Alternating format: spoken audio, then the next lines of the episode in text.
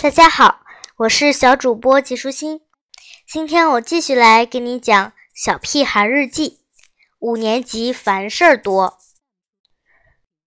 橡皮失窃案。九月十九日，星期一，晴，天空中真的只有一丝白云。田老师郑重地告诉班上所有同学，他从没见过像我这么优秀的学生。在阵阵热烈的掌声中，鲜鲜果天使般的跑过来向我道贺。他将一束鲜花塞到我的手上，说：“虽然你的成绩超过了我，但我更喜欢你了。”这么多的喜悦一下子涌上心头，我觉得自己是天底下最最幸福的人了。突然，砰砰砰的声音迫使我睁开眼睛，所有的事物都不见了，一场美梦。就这样被厨房里叮叮当当做早饭的妈妈给惊醒了，无情而残酷。怎么才能让香香果和田老师都喜欢我呢？这个问题从头天晚上就一直折磨着我。我知道最直接的办法就是考个全班第一名，我自己都不相信自己会考第一，第二也不可能，第三也不可能，嗯，倒数还行。我也曾尝试过苦读到深夜，想以此提高自己的学习成绩。可是计划只实行了一个晚上，就因为第二天在课堂上打呼噜而告终。爸爸说：“古人头悬梁，锥刺股。”要不是怕妈妈心疼他的宝贝儿子，我也想试试。我很纳闷儿，难道我前世是颗大瞌睡虫？我是真的很想做出一件有意义的事，让所有人，尤其是田老师和香香果对我刮目相看。可是老天爷却从来不给我这个机会。比如说，有小孩迷路了，我把他交给警察叔叔，可我找不到警察局怎么办？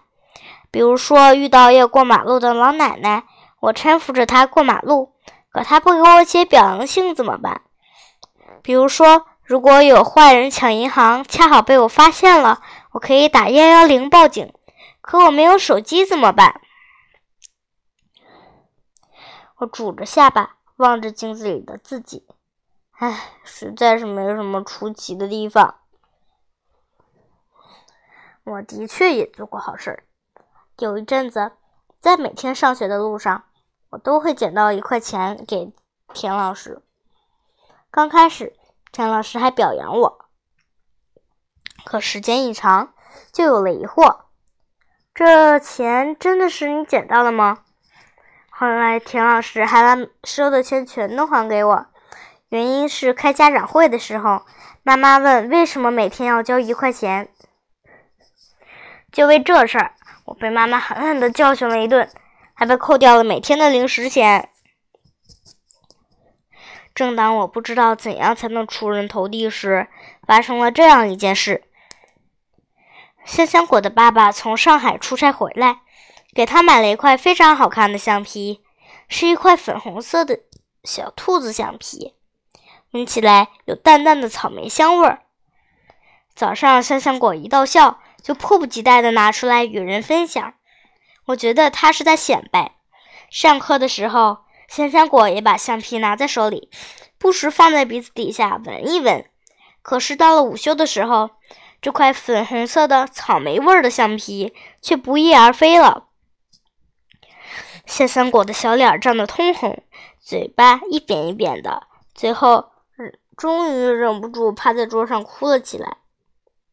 不知为什么，我对香香果的哭过敏，无论什么时候，只要听到香香果的哭声。我就会手心出汗，浑身起鸡皮疙瘩。这一次当然也不例外。别哭了，求求你！可香香果像拉报警似的，哇哇，怎么也停不下来。只要你不哭，我一定把你找回来。我拍着胸脯向他保证。香香果抽抽搭搭的停下来，认真的看了我好一会儿，颇有分寸的问。真的是你拿的吗？而此时的我却莫名其妙的说出这一些话。只要你不哭，一切都好说。说完我就后悔了，这不是不打自招吗？结果我又和香香果解释了半堂课的时间，才让他相信那个贼真的不是我。你确定橡皮是丢了，而不是忘记放在那儿？我小心翼翼地问香香果。香香果斩钉截铁地说：“肯定丢了，我记得很清楚。下课的时候，我把它放到文具盒、自动铅笔的边上了。整个下午，我都有在注意谁离开座位走到香香果旁边，有谁在下课的时候最后离开教室，有谁的脸色不好，做贼心虚。可是每个同学的样子都很正常，倒是我东张西望的更像个贼。”是被老鼠偷走的吧？老鼠喜欢有香味儿的东西。火小兔和我一起分析。我摇摇头，不可能，什么老鼠敢上咱们的书桌？也许就有那么一只胆大的老鼠呢。胡小兔猜想。我耸耸肩膀，叫胡小兔趴在地上，假装是只偷东西的老鼠。胡小兔四脚着地，学着老鼠的模样。他肯定有一个洞，好把偷起来的橡皮藏起来。于是我们蹲在地上仔细寻找，看能否发现老鼠洞。我在墙壁的角落里找到了上星期胡小图外衣上掉落的一颗蓝扣子。胡小图找到了前几天老师挂图表时遗落的一枚图钉。我们还看见六只蚂蚁、两只蟑螂、一团废纸。但没发现什么老鼠洞。那个贼到底是谁呢？谁没想到，好几天都有好多好多同学说自己的橡皮不见了。不过是一块小小的橡皮，有谁会去偷呢？如果是巧克力或者牛肉干的话，还值得像我。和胡小图这样的贪吃鬼去冒这个险，我绞尽脑汁也理不出头绪。下午自习课上，我打开文具盒时，居然发现我的橡皮也被偷走了。胡小图注意到我的脸色，偷偷问道：“橡皮大到肚子上啦？”我咬牙切齿地说：“我一定要抓住偷橡皮的人，我要好好修理他。”一连几天。一点线索也没有。放学的时候，胡小图拿出一件类似耳机的东西给我看，并神秘地说：“这就是超级侦探零零七使用的秘密武器。”什么呀？我假装心不在焉，其实心里很感兴趣。真笨，是窃听器啊！胡小图告诉我，窃听器的有效距离是二十米。当然，这是卖给他的那个人说的。也许有效距离只有十米或更少，但这足以令我们兴奋了。于是我们拿着窃听器飞奔回家。我首先先写了个小条子贴在门上：“请勿进入。”（括号妈指的就是你。）然后我们开始制定侦查方案。第二天。我的耳朵上多了个耳机，没有人感到意外，大家还以为我在听什么流行歌曲。有人问时，我和胡小图相视一笑，说：“没什么，老歌。”胡小图兴致勃勃，经常对我嘘嘘作声，提醒我时刻注意敌情。我恨不得对田老师也进行窃听，我忙碌的要命。连空中呜飞舞的苍蝇也不放过。一天很快就过去了，一点收获也没有。我垂头丧气的回到家，一开门，E.T. 就乐颠颠的向我扑过来，用他那条湿漉漉的舌头不停的舔着我的脸。我不情愿的躲着他，可他仍旧的舔啊舔，就好像我是一块大大的肉骨头。亲爱的，你的狗弄乱了厨房，弄折了兰花，弄脏了脚垫，弄坏了冰箱，还弄丢了爸爸的烟斗。听得出来，妈妈的声音在极力克制。唉，又是一提惹的祸，今天晚上又有的忙喽。妈妈总是告诉我不要回避问题，E.T. 的问题我更不能回避。都说狗是人类最好的朋友。我一边为 E.T. 打扫战场，一边教训他：“为什么你就不能做一只老实听话、讲究卫生、克服嘴馋、吸取教训的狗呢？”E.T. 的所有捣蛋行为都与吃有关。妈妈的兰花是无辜的，这要怪我在花盆里藏了一块牛肉干。嗯，E.T. 有着超级无敌的鼻子。当然会一往无前的冲上去和兰花争抢美味，所以兰花壮烈牺牲了。至于小店儿嘛，只不过是被 E.T. 顺便当餐巾擦了擦嘴。最让 E.T. 生气的就是冰箱，因为它打不开，只能站在那里流口水。实在急了，就奋力抓挠。导致冰箱门惨不忍睹。我清洁 E.T. 的窝时，看到一块橡皮。这块有烤肉香味的橡皮本来是胡小图送给我的，可是被 E.T. 抢去，左闻右嗅，好不喜欢，被视为宝贝藏着。有一次，我恶作剧的把这块橡皮藏到书柜后面。又被一提千方百计的找出来，叼回自己的窝里。看到这块橡皮，我突然兴奋的手舞足蹈，抱起一提气个没完。第二天，所有同学都知道了，我又有了一块很特别的橡皮，烤肉味儿的。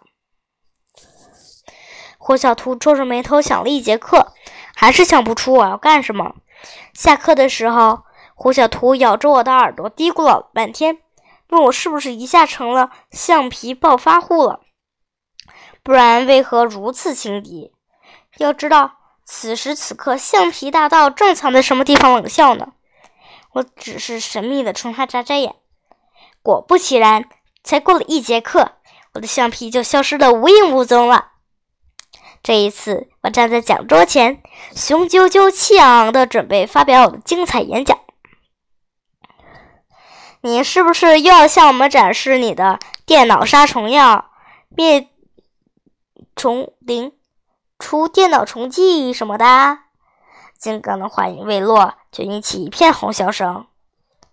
我扯着胡小图的耳朵嘀咕了一会儿，看着胡小图犹豫的样子，我瞪着眼睛加了一句：“跑着去。”我大声的吆喝起来：“女士们、先生们，今天我给大家表演一出精彩的好戏，走过路过别错过吧！”金刚则带着大伙对我喊：“下去吧，下去吧，下去吧！”胡小图终于气喘吁吁的出现了，我如同见到了救星，感激的对他竖起大拇指，然后使劲清了清嗓子。各位同学，最近我们班出现了一个橡皮大盗，使同学们深受丢失橡皮之苦。今天这个橡皮大盗就要原形毕露了。那么他究竟是谁呢？我故意停了一下，目光扫视大家。金刚马上来了一句：“你以为你是警犬啊？”他的话又引起一片笑声。我一个人笑起来。哼，没错，真的有一只警犬，它就是英勇无比的 E.T。这时，E.T 不知所措地躲在胡小兔身后，他被推上前来，先是莫名其妙地原地转了转，突然精神一振，噌地钻进同学们中间，笑个不停。随后，他停在一个人面前，冲着他汪汪大叫，并使劲地往他身上扑。这个人竟是金刚。你就是橡皮大盗！我指着金刚，快把橡皮交出来！此时的金刚已经涨红了脸，双手捂着书包，一一脸狼狈相。E.T. 咬住金刚的书包，金刚被迫往回拽，书包撕破了，里面的东西哗啦啦洒了一地。是橡皮，很多很多的橡皮，其中里面就有香香果的小兔子。E.T. 满意的叼起自己的战利品——胡小兔送我的那块烤肉味的橡皮。金刚哭丧着脸：“嗯，你们，你们影响了一位世界级大人物的诞生。”嗯，其实谁都想不到，金刚需要这些橡皮，原来是要打破收藏橡皮的吉尼斯世界纪录，而且。因为一 t 的光临，金刚的金丝梦想破灭了，还挨了田老师的批评，而我却因此成为班里的福尔摩斯。今天的内容就是这些啦，小朋友，拜拜。